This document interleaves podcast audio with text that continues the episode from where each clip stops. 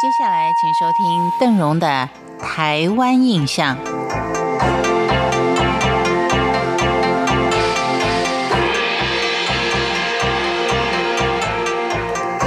在今天的节目当中，邓荣将为您介绍为什么茶叶会曾经在台湾的外销产业当中高居第一位。台湾的产业是在西元一八六五年发展起来的。当时的洋商杜德把福建安溪的茶种移植到台湾来，并且在大稻城设了德记洋行，经营茶叶的贸易。四年之后，杜氏在英国领事馆的大力支持之下，再运了二十多万斤的乌龙茶输往美国，不久就名闻国际，乌龙茶逐渐成为台湾茶的代表。远近的洋商接种都到台湾来设置茶厂，由于无法拒绝洋行的设立，又希望能够把他们集中以便管理，台湾巡抚刘铭传于是就在清光绪初年，把大道城的秋田街、建昌街跟六馆街划为外侨的居留地。刘铭传并且鼓励富商林维元跟林春生。在千秋街和建昌街新建西洋式两层楼的联动洋楼店铺，屋内的陈设还有地板、壁炉等等的西式设备，以此来吸引外商设行。在洋楼街完成之后，大道城的茶香岁月自此展开。到了西元一八七六年，大道城已经有三十三家的华人茶行。出口量也为洋行的四倍，发展到了西元一八九五年，更迅速增加为一百三十一家的茶行。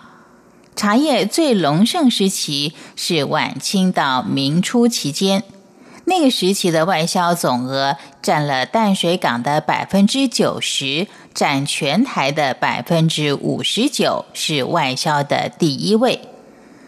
在这段岁月里。茶商、茶馆沿着现今的贵德街的洋楼街林立着。每年的农历三月初一直到十月，是春夏秋茶上制的制茶旺季，整条街道茶香跟花香四溢，使得大道城成为最香的城市。为了配合包种茶的制作，在那个时候的双园、大龙峒。甚至三重等地区都广植各类的花卉，以作为烘焙花茶的材料。以茶而贵的交商也是当时上流社会响叮当的人物。一般行商都以茶商为马首是瞻。坐落在现在甘州街欧式豪华巨宅的主人李春生。就是因为经营茶叶而致富、跻身豪族的典型代表。无奈是好景不长，台湾茶叶在不孝商人参以低劣茶严重影响气运之后，销路下滑，再也无法恢复昔日的盛况。